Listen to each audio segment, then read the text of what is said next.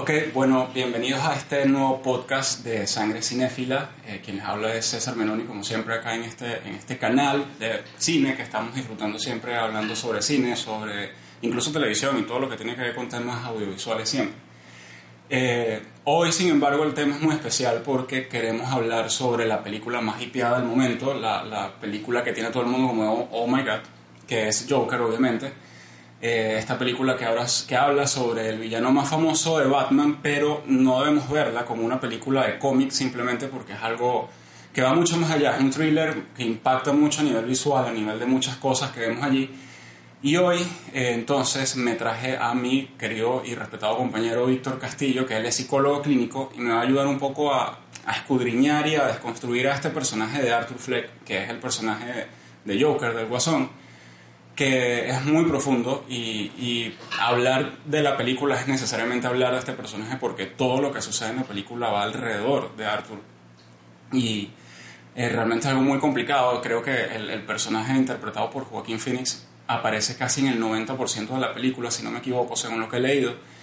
Y bueno, nada, entonces a disfrutar de este podcast que nos va a hablar un poco aquí Víctor, me va a ayudar también a a responder muchas dudas que quedan sobre el personaje. ¿Cómo estás? Gracias, gracias César. Pues bien, bien, eh, emocionado al, hablar de este tema, sobre todo porque bueno, hace poco más de una semana que, que vi la película y, y, nada, siento que es una película que ha suscitado mucho interés en todas las personas que lo ven y eh, además muy particular porque quien estaba buscando la típica película de superhéroes eh, con mucha acción, pues se encontró con un drama eh, y una película muy humana, además. Sí, totalmente. Eh. Es eso, es que es muy humana. El tema de la película va más allá de ser una película sobre un personaje, un cómic. Es algo muy humano y creo que, que es ahí donde se le ha presentado a todo el mundo la, el tema de, la, de, de generar empatía con este personaje aún sabiendo uno que obviamente que es algo que no está bien, que es ilegal. Eh, digo, o sea, el personaje se convierte en un asesino, eh, pasa por muchas fases de, su enfermedad mental y todo esto, y, pero uno al final genera empatía porque sabe que no es, bueno, pienso yo, que no es culpa de lo que, todo lo que está sufriendo, ¿no? Sí, yo, yo creo que el, el espectador, y uno como espectador, termina involucrándose o metiéndose mucho en la piel del personaje encarnado por, Joaquín Phoenix, eh, tremendo actor, lo sabemos. Eh, a mí particularmente una de las películas que más me gustan de él, además ahora de esta, es Hair. Y terminas involucrándote, en este caso, con el personaje, porque eso es muy humano, las situaciones que se te presentan, eh, que, es ficción al fin, pero no se escapa a las situaciones que incluso una persona con las mismas características de Arthur que fácilmente lo podemos encontrar, las pueda vivir. En una ciudad, además, que hay que mirar antes de, dar la vuelta al personaje, hay que mirar en, la ciudad en la que estaba.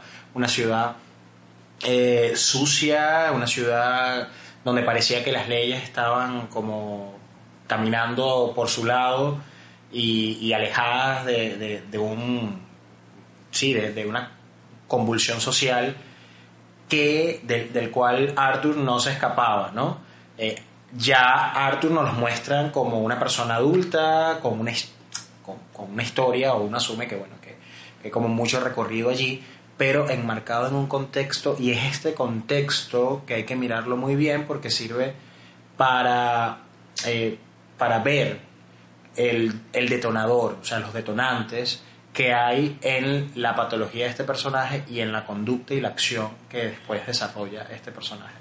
Exacto, sí. Ya viéndolo así como esa introducción, y de hecho aprovecho que ya estás eh, mencionando todo ese tema, ¿cómo podríamos definir la personalidad de Arthur Fleck? O sea, eh, estamos hablando de un psicópata, estamos hablando de una persona que simplemente está sufriendo depresión y llega a un cierto punto en, la que la presión ya cede y se convierte en esto.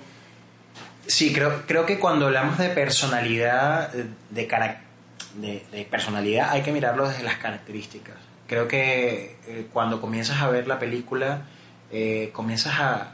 Eh, notas que hay mucho dolor, hasta el punto, como dices tú, de sentir que es una persona deprimida, que no está del todo bien, que hay un elemento que no termina de encajar con la sociedad, Arthur se nos muestra como una persona con unos rasgos pues eh, dependientes, sin embargo tiene un funcionamiento, es capaz de trabajar, de cuidar a la madre, que ya luego pues hablaremos seguramente de ella, y sobre todo una persona muy vulnerable, que no termina de adaptarse o que no termina de sentirse parte, creo que esa es la manera correcta de verlo, de a nivel social, a nivel de interacción, siempre se siente como ajeno y creo que eso eh, nos lo muestra la película, mucho dolor de su parte. Sí, al final creo que la, la, sociedad termina ejerciendo un, digamos, la, la, mayor presión, creo yo, no sé, al final de lo que, lo que termina convirtiéndolo a él en esto es, bueno, obviamente todo lo que ya tú has descrito, hay una, una ciudad gótica que está eh, hundida en la basura, en, las ratas, en, la inseguridad, pero también hay unos grupos sociales que están ejerciendo fuerza sobre unos más débiles, que ya en el, en el artículo que escribí cuando vi la, la película el día del estreno, pues lo, lo, lo, mencioné como un darwinismo social porque es como una especie de eh, estas leyes de Darwin de la evolución, que en donde el más fuerte se adapta y el más débil es el que queda apartado y muere y todo, algo así está pasando en, en esta sociedad en donde Arthur es uno de tantos, ¿no? Sí, sí. Eh, eh, en la psicología, pues eso, eso se, puede llamar de, muchas formas. A mí se me viene a la mente un concepto que es el chivo expiatorio, eh, mayormente usado en las familias cuando hay un familiar con enfermedad mental o con alguna dificultad que no termina como de encajar. Pasa también con con rasgos antisociales que tengan este, este familiar, ¿ok? Y pongo el ejemplo en este contexto para entenderlo un poco más. Y termina eh, la, los problemas de la familia, del resto, como puestos en esta persona, porque es la que es la, disruptiva, es la diferente. Y esos problemas, además de los que ya propiamente hay eh, en, asociados, ¿no? como la familia lo, lo dice, asociados a, a esta persona, pues se le montan por encima todos estos otros que no necesariamente le pertenecen. Creo que Arthur es un ejemplo de lo que sucede con personas vulnerables, con personas que eh, terminan también siendo un síntoma social. Y pensaba yo cuando hablábamos ahora de, de, la, de, lo sucia que estaba la ciudad gótica, si realmente también no era como una especie de, a nivel simbólico, de cómo Arthur por dentro se sentía eh, ese desorden, ese caos interno que, que se nos muestra como ambivalente, incluso era tan, tanto, tanto, que era muy ambivalente y aquí es donde aparece un elemento eh, brillante en la actuación de, de Phoenix, que es la, la, risa. Esa risa que no podía contener, que termina siendo, o sea, que, que termina eh, no sé, te preguntas, ¿está riéndose? ¿Está llorando? Sí, al final es como un llanto. Lo que, lo que o uno lo percibe así, de hecho, en las escenas él se ahoga eh, cuando está con estos ataques de risa que son incontrolables para él y él se ahoga. Justamente te, te, quería preguntar eso, ¿cómo, no sé, si clínica, psicológica o, sí, psicológicamente o, clínicamente hablando, cómo se describe la risa de, de, de Arthur? ¿Por qué? Él no llora, él no grita, sino que se ríe, porque es precisamente una risa. Sí, eh, bueno, este síntoma, porque es un síntoma, eh, responde, mayormente responde a, a una etiología eh, orgánica. Hay, digamos, una sintomatología cerebral, hay, que, neurológica específicamente. A esto le llamamos incontinencia efectiva Mayormente, y es lo curioso, en términos de, proporción, mayormente lo que se ve con los pacientes es el llanto. Eh, que no pueden contener el llanto y que incluso eso ocurre en contextos que no están asociados a la emoción. A Arthur le pasa lo contrario, él se ríe, él no contiene esta risa, pero parece que es como despertada por algo que le genera estrés y angustia. En la escena del autobús la tenemos, cuando eh, jugaba de una manera sana, de una manera completamente fluida con este niño, haciéndole muecas, sabemos toda la importancia que tenía para él el tema de hacer reír, y cuando tiene, eh, cuando la madre pone el límite, él empieza a reírse, creo que es la primera escena que lo vemos como más intenso y que nos damos cuenta que esto no lo puede controlar él, que realmente no responde a que le, le daba risa eh, la situación, sino que parecía como eh, completamente aislado de la situación que estaba viviendo. Entonces, su risa termina siendo un llanto, como dices tú, y, preguntándote, te terminas preguntando, oye, ¿está llorando realmente? Y creo que sí, es un, es un síntoma de sufrimiento. A, nivel neurológico lo podemos conseguir, bueno, creo que hay mucho material ahora en internet respecto a esta película. Se habla de eh, diferentes diagnósticos, pero uno que me llamó la atención fue eh, la epilepsia elástica, que, que, es producto de pequeños tumores benignos que se encuentran en, eh, en el cerebro, ¿ok?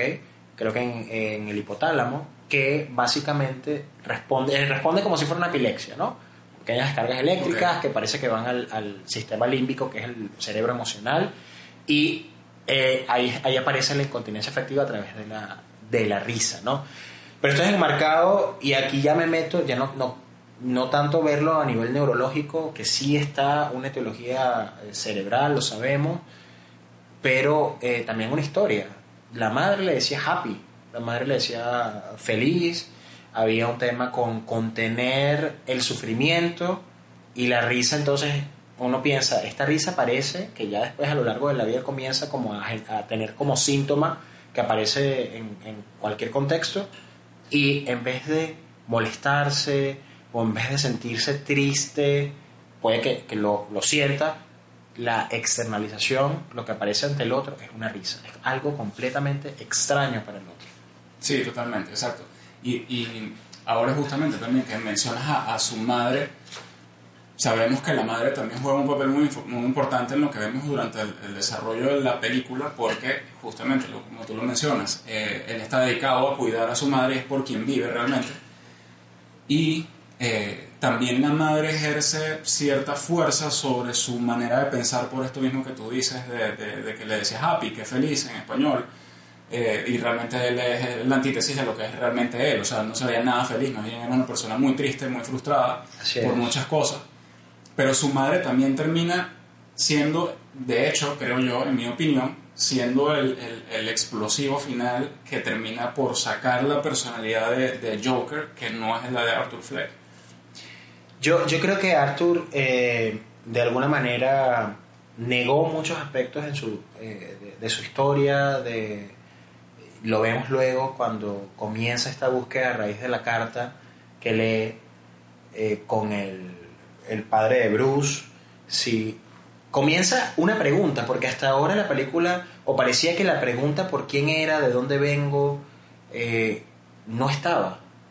Había un sufrimiento, pero no había una, una acción que, que, que dirigiera a Arthur a, a esa búsqueda interna eh, la termina accionando pues eh, esta, esta carta y luego la posterior búsqueda del, del, de toda la historia clínica de la madre, que es cuando nos damos cuenta un poco de las características. Pero lo que queda muy claro es que la madre, ese componente de negación está en esta madre que es adoptiva y que además que lo que sale después es que Arthur tenía una historia muy, muy difícil de maltrato, de negligencia, y todo eso parecía que en Arthur eso, eso no lo recordaba. De alguna manera él lo aisló y, y apareció cuando lee esta historia clínica de la madre que, que, la, que la roba, ¿no? que, bueno, que se la quita a este, a este personaje en, el hospital,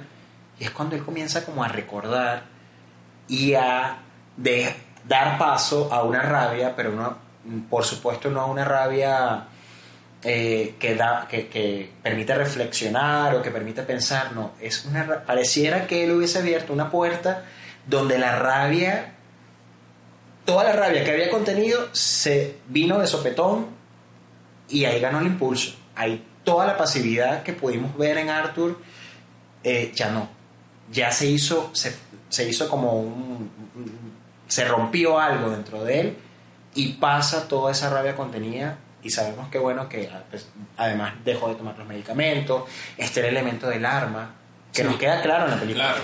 Violento, es un, elemento es un Sí, es elemento el violento. elemento que le da poder a él al final, o- con el que él se siente poderoso. Sí, y que además eh, la escena del, del tren eh, es una respuesta. Y eso hay que tenerlo claro. Es una. Y, y eso para verlo en la sintoma- sintomatología. Es una respuesta. Él estaba siendo maltratado, eh, fue golpeado, tenía un arma consigo y deja. eh, es el elemento que le da poder o que permite que se defienda, pero bueno, ya a partir de allí nada es igual. Nada Exacto. es igual. Totalmente, sí. Y de hecho, eh, como anécdota, a lo mejor hay muchas personas que estén, que están escuchándolo no lo saben, pero la escena que viene justo después de esa del tren, Así que es es. cuando él va al baño, eh, que lo lógico, digo, lo lógico en una persona que siente algún tipo de empatía por lo que hizo, empatía en el sentido de, de- de preocupación, de, de, culpa, creo, culpa, de saber que culpa. lo que hizo fue, estuvo mal, sin embargo él no, que es lo que lo coloca él ya como un caso de, de psicópata al final. Eh, pero la escena que vemos después del, del tren es totalmente improvisada por el director y por Joaquín Phoenix, porque ellos al leer el guion sentían que eso no era el- el- lo que haría una persona como Arthur, Fle- Arthur Fleck.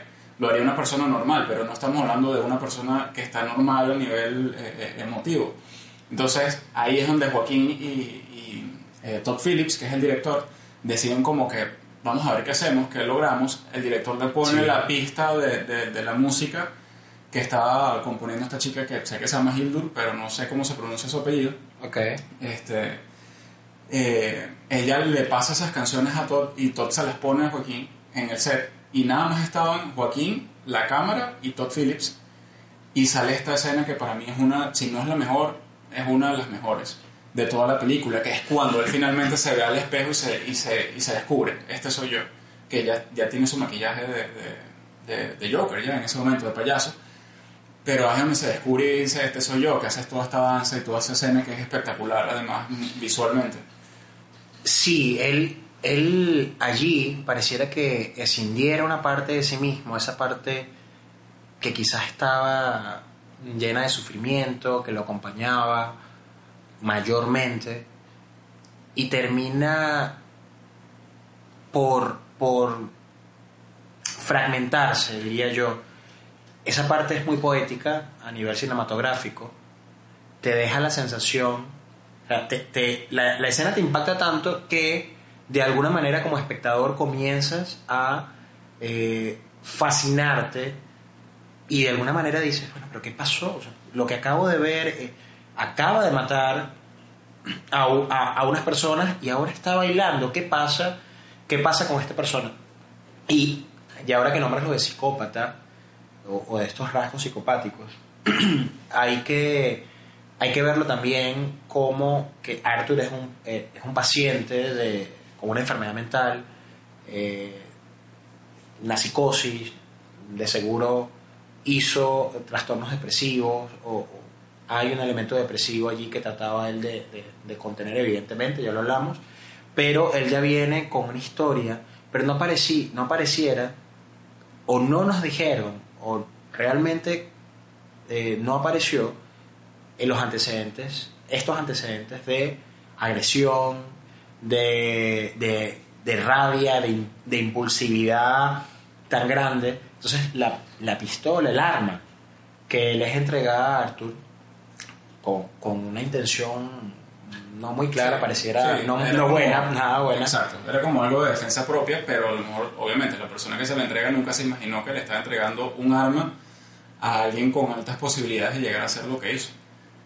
de, de una respuesta, ¿no? Él estaba Sí. respondiendo a una sociedad y aquí es donde entra el concepto que es muy interesante entre psicópata, sociópata. Aquí estamos hablando de, de- de una persona con una estructura psi- psicótica, ¿no?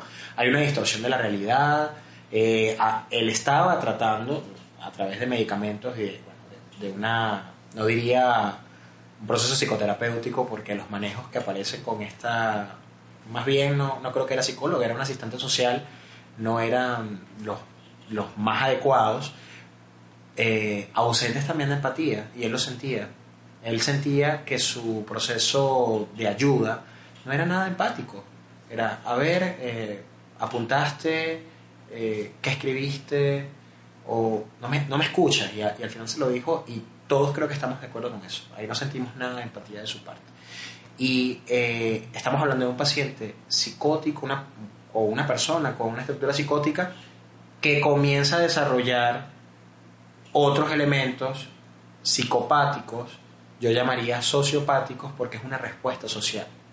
Pareciera que eso estaba como dormido y es despertado por unos elementos externos ¿no? que, que son los que vemos. Sí, sí, definitivamente. Y, y es, llevamos 25 minutos hablando de, de, todos los elementos psicológicos y psiquiátricos. Y es complejo, es complejo. complejo. Y ahí es donde yo digo, o sea, el trabajo de, de Joaquín, ya Joaquín nos venía acostumbrando a, a, trabajos espectaculares como Hair, el, ejemplo que tú pusiste al inicio. Eh, también hay otras películas de él que es donde hace el, papel de Johnny Cash. Y también hay una en donde él también tiene una interpretación como de un psicópata que es eh, The Master. Pero justamente en la de Johnny Cash, eh, Joaquín Phoenix es una persona que no, digamos, no tuvo la, vida más bonita que, que, puede tener una persona. Pasó por muchos procesos eh, traumáticos a nivel psicológico. Y justamente con la de Johnny Cash, eh, que él interpreta al famoso cantante de country, eh, él entra en un estado de alcoholismo por, interpretar a este personaje que sufría alcoholismo, sufría de, de depresión, y él cae en ese estado de depresión y alcoholismo por ese papel, y le costó salir de ahí. Y ahí es donde va mi siguiente pregunta. ¿Cómo hace, y tú que has tenido incluso la experiencia en el teatro, y ya como psicólogo, cómo hace una persona para no verse afectado al momento de interpretar un papel así? Digo, no quiero que ocurra obviamente un, un nuevo caso como el de Hitler, que después se confirmó totalmente que Hitler venía en un proceso de presión sí, que parecía de, de, de, Don Joker, no, no, tiene nada que ver. A lo mejor colaboró de alguna manera, pero no Fue tiene parte, nada que ver. Sí. Pero eh, en este caso, Joaquín, ¿cómo, ¿cómo hace él para no haberse afectado psicológicamente por un papel de esta manera? Porque son muchos elementos que, que, que están ahí. O sea, eh, lo vemos en la sociedad de, de Estados Unidos, por ejemplo, en Sí. donde, de hecho, yo veo el tema del arma como, como una dura crítica a lo que está pasando, porque allá cualquier persona puede tener un arma muy fácil sin pasar por muchos controles psicológicos y pasa lo que pasa, lo que hemos visto en los últimos dos años. ¿Cómo puede Joaquín no verse afectado por todos estos elementos? Eh, sí, eh, es, bastante interesante la pregunta porque como actor te metes en la piel del personaje.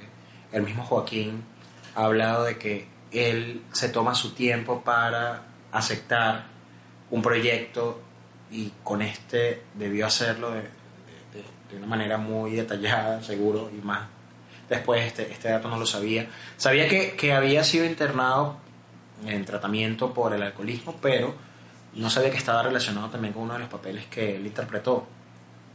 Eh, en este caso, él se mete en la piel de un personaje y se mete, pareciera, se, se mete en la piel este- de, de Arthur muy profundamente, desde el peso, ¿sí? desde bajar, creo que más de 20 kilos, eh, y adoptar además eh, aspectos de, de una persona con una enfermedad mental tan compleja y tan confusa como puede ser la, la enfermedad mental, seguramente todos estamos buscando unas respuestas, un diagnóstico, y yo en estos casos digo, somos tan complejos como, como cada uno, ¿no? como el caso por caso, como le decimos nosotros. Cada persona es un mundo y cada persona hay que verla con, de- de- desde distintos eh, como esfera social, familiar, individual, para poder entender. En este caso, hay, eh, sí hay un, elemento vulnerable, al final somos humanos y va a depender de la historia de cada quien, que tanto eh, la historia de ese personaje pueda sentirse como similar, qué tanto apoyo afectivo tengas, incluso a nivel de defensa, de- a nivel psicológico, de poder diferenciarte. Yo creo que la, es muy importante, y eso hay que verlo también con mucho detalle, el, el diferenciarte de el personaje, de que tú interpretas a un personaje, pero al final el personaje no eres, no eres tú, y tener mucho apoyo. Yo creo que para una interpretación como esta debe también estar acompañada de periodos de descanso, de periodos de... o, como, como le llaman coaching o acompañamiento, de, de poder dar paso, seguimiento y desconozco los detalles si esto ocurrió, para poder entonces cuidar toda la psicología y, y todo, el, todo el afecto de- del actor. ¿no? Eh, Es un trabajo muy, muy difícil, no es fácil, no cualquiera lo hace. Así que eh, Sí, y de, de hecho, tan no cualquiera lo hace que, que el mismo Todd Phillips este, en una entrevista le preguntaron que cuáles hubiesen sido las segundas opciones y él Sí. hubiese dicho que no. Y él dice que él tenía tan en mente que tenía que ser Joaquín Phoenix que obviamente habían otras opciones, pero no las tenían claras ni siquiera. Ellos estaban era, eh, enfocados en que Joaquín aceptara y de hecho sí, fue un proceso. Joaquín se tomó creo que dos meses en estudiar y, y de repensar y pensar y pensar hasta que por fin decidió aceptar el papel de, de Joker en, en esta película que además eh, estamos hablando mucho de Joaquín y de, y de Arthur Fleck como, como personaje, pero es que también fue una revelación a nivel de- del director, porque Todd Phillips es un director que veníamos, sí, viendo películas grandiosas a nivel de comedia con Hangover. Eh, interesante eso. sí. antes había hecho otra película que se llama Old School, pero de repente se aparece con esto que tiene todo el mundo y que lleva, de verdad, Todd Phillips. Que de hecho mucho, eso lo agarra mucha gente como para criticar también siempre el, el lado malo porque eh, han dicho que bueno, sí, es que Martin Scorsese estaba al principio de la producción y además la película se parece mucho a Taxi Driver y sí, es verdad, pero es eso, es, es también como una manera de Todd Phillips como director de homenajear a este Martin Scorsese que es creador de uno de los mejores thrillers y yo me atrevo a decir que el mejor thriller que se ha hecho en la historia del cine es Taxi Driver y lo utilizó como una fuente de inspiración para todo el desarrollo de esta película. Y sin embargo, tiene elementos muy top, top Phillips, que son estas partes al final de la película, cuando está en el estudio con Robert De Niro, Sí. eh, que se convierte en una especie de tragicomedia, muy trágico lo que sucede ahí. Es muy fuerte, pero a la vez te genera como esas ganas de, de- de querer reírte de lo que está sucediendo. Sí, eh, es, pasa en esa escena, además, que ahí sentimos la ambivalencia como espectador de que esto no debería estarme dando risa. Sí, que es eh, precisamente sí, lo que ahí él se convierte en el Joker, en el Guasón. Totalmente. porque es el elemento, mm, vamos a llamarlo perverso, ¿ok? Donde él eh, hace daño, genera el caos, genera sufrimiento, como el personaje clásico, quiero decir, y genera mucha risa, porque él termina a través de eh, convirtiéndose en el Joker, dando risa con esto, ¿no? Eh, de- dando gracia eh, o simpatía y vemos una convulsión social que lo toma como una especie de referente, de líder y, em- y empieza, porque bueno, a él, lo pregun- a él le preguntan, ¿eres político? Y, y él lo- dijo, no, Sí, no, soy". él- él- y es una realidad, él no, él no tenía ninguna intención más allá de todo lo, como se- lo que fue encontrándose y con Era más una enfermedad personal. mental comenzó a, a- a- a tomar esos elementos, ¿no? Era más una venganza personal lo de él que, que realmente convertirse en un símbolo político, social, por todo lo que Sí, está sucediendo como en segunda trama de, de todo lo que está sucediendo en, Ciudad Gótica como, como sociedad. Que vemos a un, a un padre de, de- de Bruce Wayne que se estaba lanzando alcalde, todo esto, y, y hacen la conexión obviamente con todo el tema de Batman, que esa es la parte que tal vez a mí como fan de DC Comics me gustó tanto, que fue que no dejaron por fuera toda esta conexión porque...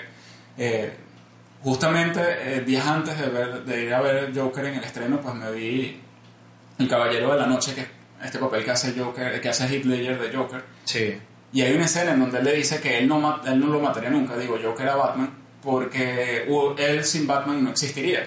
Y me gustó que nos dejaran por fuera en esta película, a pesar que es una película enfocada en el personaje de Arthur, en que no se olvidaran de este Bruce Wayne, que termina siendo la otra cara de la Sí. moneda de esa sociedad ciudad, de, de- de ciudad gótica. Porque al final ellos dos nacen por las mismas razones. Sí, eh, Bruce, como niño, vemos la, la- el síntoma también que genera la muerte de los padres. Esto ya comienza, y, lo sabemos, marcar una línea del personaje. Y ahora que mencionas a Bruce, él va creando su, su código de justicia, digamos digámoslo así.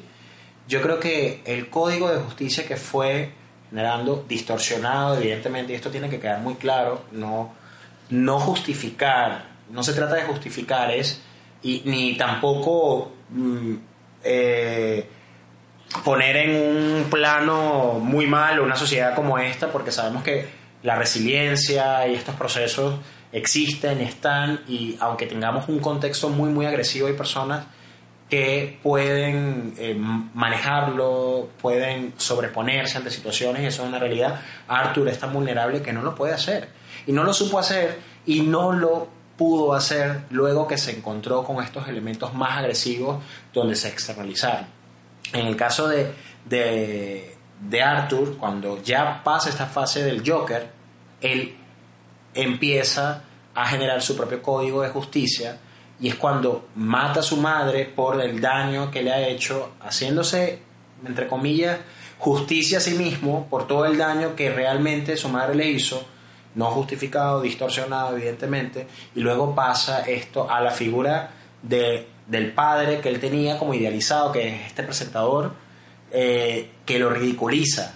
Él allí se da cuenta o, o, dice, me ridiculizó, me, me me puso en ridículo como cualquier otra persona con la que me he encontrado en la calle, mereces morir también, ¿no?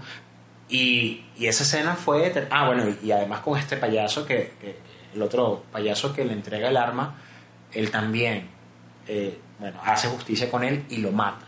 Es desde la agresión, es desde la rabia y es un elemento sociopático, psicopático, que aparece, pero no estamos hablando enteramente de un psicópata eh, pareciera que el director nos quisiera decir esto es una respuesta social.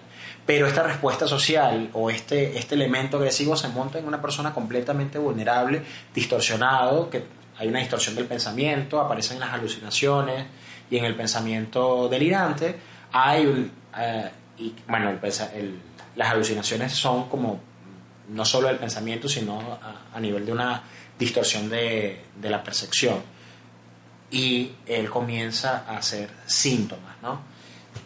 Y es lo interesante de la película, como el desarrollo del personaje y el cómo él va respondiendo ante lo que le ocurre. Es, es brillante, es brillante, de verdad. Sí, sí, de hecho yo pienso yo, no me gusta ser profeta, pero yo juro que esta película va a, va a darnos muchas sorpresas cuando comience la temporada de premios el año que viene con The Golden Globes, luego con, si no me equivoco, vienen los BAFTA, después vienen SAG Awards y termina con el Oscar que obvio para mí yo creo que va a ser Joaquín Phoenix, pero yo creo que también la película, porque es que sí, el, la película gira en todo en torno a, la actuación de, Joaquín, pero no se cae en las otras partes, que eso es lo más interesante, o sea, a nivel musical, la producción de la música es increíble, se envuelve el personaje y, termina siendo parte del... la, la, danza, que, que, Que, que, bueno, que lo mencionamos, pero eh, pareciera... Eh, creo que lo dije, poético, la danza es como la manera en la que, eh, en, la, que aparece, ¿no? Aparece cuando, cuando mata a, esto, a estas personas en el, en el metro y aparece luego la épica, eh, simbólicamente, que, que ahora lo recuerdo, con las escaleras que siempre subía, creo que lo hablábamos antes, antes del podcast. El, el, valor simbólico que tienen las escaleras en la película es muy importante, por lo que hablábamos. Así es él siempre iba ascendiendo triste, pesado. Eh, Subiendo con esfuerzo. Con mucho esfuerzo, eh, arrastrando todo lo que traía y cuando ya se convierte en quien se convierte, que viene descendiendo, que de hecho desde arriba se ve la luz y él, viene hacia abajo, hacia la oscuridad, viene en totalmente una actitud muy diferente, que es eh, bailando durante las escaleras, además la música está así muy, muy rock, muy rockabilly y entonces ahí es las escaleras toman un valor muy simbólico en, todo lo, que es, lo que te transmite ese momento de la película, que es ya, listo, no hay vuelta atrás, ya se convirtió en el Joker, ya descendió a lo más oscuro de su, de su personalidad y no hay vuelta atrás, se convirtió ya en un... y, no, y no hay vuelta atrás eh, en una frase que él dice, eh, eh, específicamente en, en este programa de televisión, cuando él dice que él pensó que que eso lo iba a hacer sufrir o, o creo que en palabras más o menos y él realmente afirma que no, que sucedió todo lo contrario y ahí aparece mejor, sí. la ausencia de la culpa, aparece eh, no este dolor eh, humano por la muerte de alguien más y él mismo hace justicia y ahí, y ahí voy porque este otro compañero de trabajo que al final deja salir, que es otra parte muy... que uno sufre y, y se ríe con esa escena, él lo deja ir, lo deja ir. De alguna manera, para él es como ese código de justicia distorsionado, lo hablamos, donde bueno, él está allí y, de alguna manera sintiendo placer, que es otra cosa. Ante la ausencia de culpa, placer y aparece una risa diferente. Sí. Ahí, apare- ahí es cuando aparece nuestra risa sufriendo, ahí aparece realmente la risa del Joker con ganas. Es la risa verdadera, que, que es otro elemento que, que es interesante resaltar. Sí, ya le risas más de placer. Sí. ¿Te gustaría ver un Joker 2? No lo sé. Yo, yo no lo sé, no lo sé. A mí me parece esto eh, increíble porque estamos hablando de la teología del personaje, de un esfuerzo increíble en la actuación. Yo, yo, yo no, yo no quisiera ver una segunda parte. Yo quiero quedarme con esta película y bueno, eh, como es el mundo de los superhéroes, pues seguir viendo. Pero yo siento que esta película es como un antes y después en, cómo percibimos a los superhéroes, en humanizar más, en este caso un villano, el villano creo que eh, uno de los más famosos del mundo de los cómics en general es el Joker, y humanizar más, eh, idealizar menos, entender un poco más eh, y meterse en la piel, en la historia de, de estos personajes, es lo que me parece más interesante. Y por eso lo psicológico, lo psiquiátrico, lo médico y, además de lo cinematográfico, se mete con, eh, en todo esto en el Joker. Muchísimos artículos hablando del diagnóstico, hablando de el por qué, el- el- los síntomas, como ninguna otra película de los últimos años. Es increíble. Sí, sí, es que de hecho eso es lo que ha sorprendido tanto, que ha sido como que es una película de cómics, pero la no, es algo mucho más profundo también y todo. Y, y sí, al final es un thriller que yo creo que de, de este siglo que comenzó hace apenas 19 años, yo creo que me atrevo a decir que es uno de los mejores que se han hecho. Eh, ¿Y a ti te gustaría ver una segunda parte? La verdad es que tampoco sé. En estos días eh, se empezó a rumorear y ya Joaquín Phoenix dijo que bueno, sí, a lo mejor le interesaría ver qué pudiese pasar con un Joker, pero yo pienso que ya lo único más interesante sería verlo a como el rey del crimen y, y creando caos, porque ya lo vimos en esta faceta de creación. Ya lo próximo sería verlo eh, como un símbolo de- para los criminales, que es realmente lo que representa Joker en todo el mundo de DC Comics. Sería lo único que me interesaría ver, pero a la vez pienso que pudiese eh, dañar lo que ya se creó, lo que ya se logró con esta película. Sí, encontraríamos, bueno, que, creo que en esta misma línea no, no- nos sorprendería, pero ese, esa otra parte que describes ya es la parte que conocemos del Joker. Evidentemente Sí, este es otro, otro- pareciera una etiología diferente, vimos al Joker eh, de Heath Ledger como más a un plano evidentemente de distorsión de, de- de- de la realidad y, estos elementos que hemos comentado, pero más desde la intención. Pareciera que el Joker de, de Heath Ledger tenía una intención clara más me- menos distorsionada a nivel de, de- Arthur o, o, entre comillas inocente o, o- por convulsión social sino parece, parecía ser más psicógena más que, que, que hubiese como que formado parte de este Joker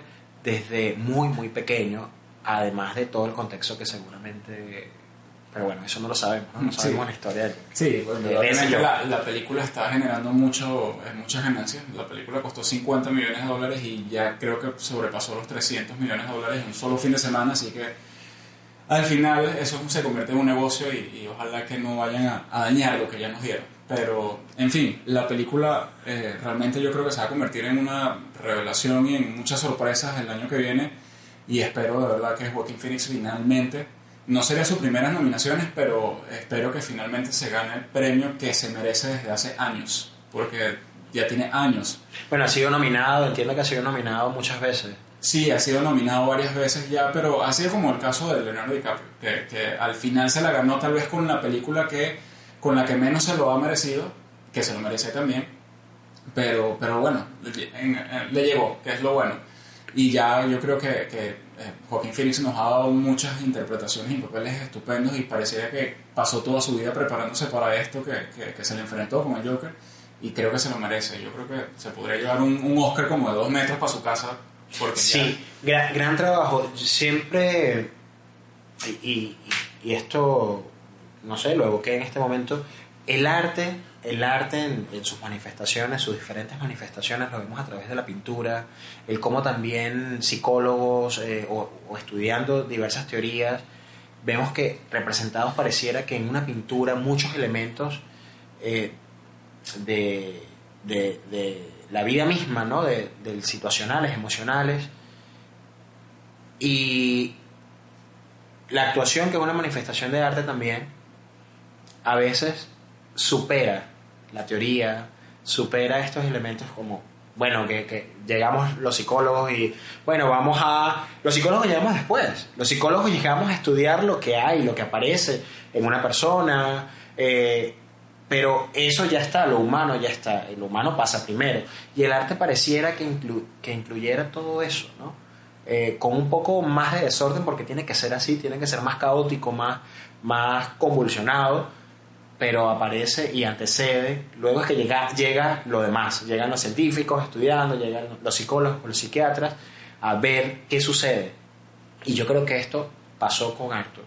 Eh, la actuación es tal, él se mete en la piel eh, y se convierte en un proceso creativo como tal, aparece este elemento de la danza, como la llamo yo, impresionante que le da vida realmente al, al personaje y al, al Joker y, y, luego ya aparecemos nosotros tratando de interpretar algo que ni él mismo puede escribir en palabras. Sí. Porque no lo sabe y eso quizás es lo, es lo bonito del arte, que aparece y, y apareció y, y, tiene mucha verdad.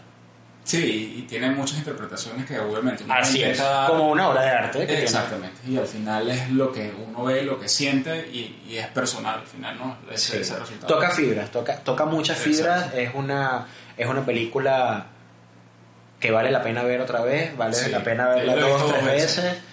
Y definitivamente no es para niños.